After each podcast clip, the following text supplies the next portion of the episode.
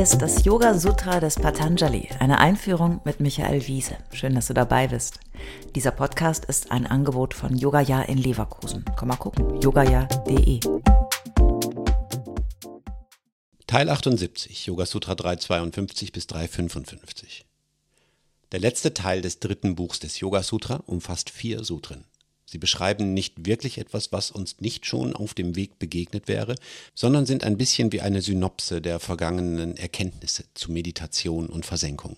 Wir steuern Richtung Kaivalya, der bedingungslosen Freiheit, die keines Gegenüber mehr bedarf, die kein zur Schaustellen duldet und die sich über das Gebundensein des Menschen heraushebt. Nach Erlangung dieser Freiheit kommt nicht mehr viel, und alles, was vor einem lag, ist schon entschwunden. Das sind letztlich wieder philosophische Konzepte, die sich allen, die das Sutra lesen und kommentieren, auch wenn sie noch so fortgeschrittene Yoga-Übende sind, zunächst einmal nicht praktisch, sondern eher theoretisch erschließen.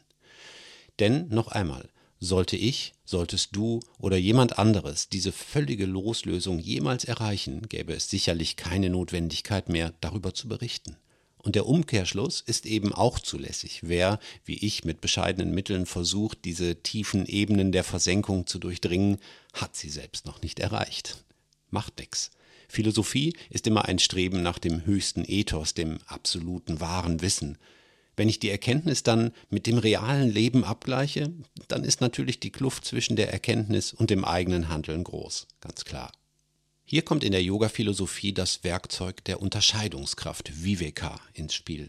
Die letzten vier Sutren widmen sich dieser Kraft und dieser Fähigkeit, die uns hilft, die Lücke zwischen Anspruch und Realität zu verkleinern oder gar zu schließen. Yoga Sutra 352 Kshanatat Kramayo Samyamat Vivekajam Jnanam Durch Meditation auf den Moment und seine Abfolge entsteht Wissen, das auf Unterscheidungskraft beruht. Viveka, die Unterscheidungskraft, ist uns bereits in Yoga Sutra 2.26 begegnet. Gemeint ist die Unterscheidung zwischen Wahrheit und Verblendung, zwischen Illusion und klarem Durchblick, zwischen Identifizierung mit dem Ego und dem wahren Selbst. Darüber haben wir schon viel gehört. Viveka kann auch dein Alltagsbegleiter sein. Selbst wenn wir hier über die höheren Sphären des Yogawegs reden, spielt Viveka auch in der alltäglichen Yogaübung eine große Rolle, denn Unterscheidungskraft kann man üben. Viveka trainieren wir durch Konzentration auf den Faktor Zeit. Was ist das eigentlich? Zeit. Die Fokussierung auf den Moment, also den gegenwärtigen Augenblick auf Sanskrit Kshana, gilt im Yoga als Königsdisziplin. In Wahrheit können wir gar nichts anderes wahrnehmen als den Moment und dennoch wissen wir alle, dass wir die Gegenwart nicht wirklich festhalten können, da sie dann schon wieder Vergangenheit ist. Der Moment ist flüchtig. Das ist das Dilemma. Stell dir vor, du könntest jeden einzelnen Moment bewusst wahrnehmen. Manchmal, wenn der Kopf frei ist und unser Herz rein und ruhig, dann kann es passieren, dass wir im Flow der Gegenwart fließen. Sobald wir das allerdings bemerken, ist es auch schon wieder vorbei. Hier fokussiert Viveka auf den Faktor Zeit. Also nochmal die Frage, was ist das eigentlich Zeit? Die bessere Frage wäre, wie entsteht Zeit?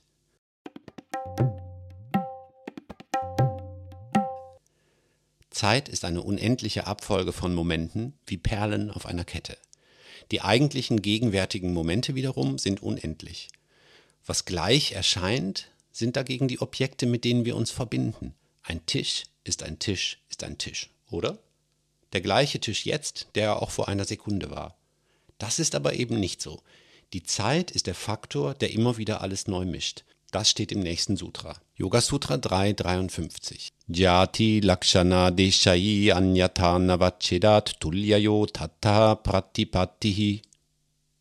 Dadurch, also durch Meditation auf den Moment und seine Abfolge, wird das sonst wegen Ähnlichkeiten der Gattungsarten, Erscheinungen und Positionen unterscheidbare als unterschiedlich wahrgenommen. Hm. Die Bewegung von einem Moment zum nächsten kreiert die Zeit. Der Tisch von vor einer Minute ist nur ähnlich dem Tisch von jetzt. Wer lernt, seine Unterscheidungskraft zu schulen, lässt sich nicht von den vermeintlichen Erscheinungen täuschen. Aber okay, es geht natürlich nicht um den Tisch oder besser nicht nur sondern was sagt uns das über unsere Existenz, über unser Bewusstsein, unseren Geist aus? Viveka, die Unterscheidungskraft ist sozusagen der Masterschlüssel für alle Meditationen. Viveka bedeutet das permanente sich damit abfinden, dass wir in allem, was wir wahrnehmen, immer nur einer Täuschung aufsitzen. Deswegen sagt Yoga Sutra 354 Tarakam sarva vishayam sarvata vishayam akramam cheti vivekajam jnanam Wissen, das auf Unterscheidungskraft basiert, überstrahlt alle Objekte auf alle Weisen und zu allen Zeiten. Und dann Tusch und Finale im abschließenden Sutra Kaivalya, die völlige Loslösung. Yoga Sutra 355. Sattva Purushayo Shuddhis Hamye Kaivalyam Miti. Befreiung entsteht, wenn die Reinheit der physischen Natur dem wahren Selbst ähnlich wird. Hier sehen wir ein sehr klassisches Motiv der indischen Philosophie, das das dritte Buch abschließt. Purusha ist das, was den Menschen menschlich macht. Das ist seine wahre Natur. Und diese Natur erkennen wir, wenn wir unsere physische Natur von all den Verblendungen und Verirrungen, die letztlich im Geist begründet liegen, befreit und gereinigt haben. Was dann noch bleibt, fragst du dich? Versprich mir, dass du es mir erzählst, wenn es dir gelingt, okay? Ich lade dich dann ein. Ich gehe nochmal auf mein Bild von der Gipfelbesteigung ein. Und in meinen Worten würde ich sagen, ach so, das Ding ist, ich muss gar nicht auf den Gipfel drauf. Der Gipfel ist eine Illusion, eine eitle Blendung, eine Ablenkung. Das Ziel, das bin ich selbst, es ist alles in mir drin. Es gibt keinen Unterschied zwischen der Natur, deren Teil ich ja bin, und mir. Denn das Ich mit all seinem Wollen und Streben ist auch nur eine Illusion. Ein spannender Film von der Gipfelbesteigung, den mir mein Geist immer wieder im größten Kinosaal meines Lebens, meinem werdenden Bewusstsein vorführt. Popcorn und Bier inklusive.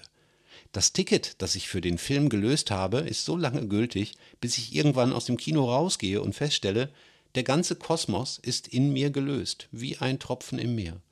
Und jede Zelle von mir ist gelöst im unendlichen Meer von Werden und Vergehen, von Vergangenheit, Gegenwart und Zukunft. Let it go. Let it flow. Sei nicht der Tropfen, sei Wasser. Das ist Yoga.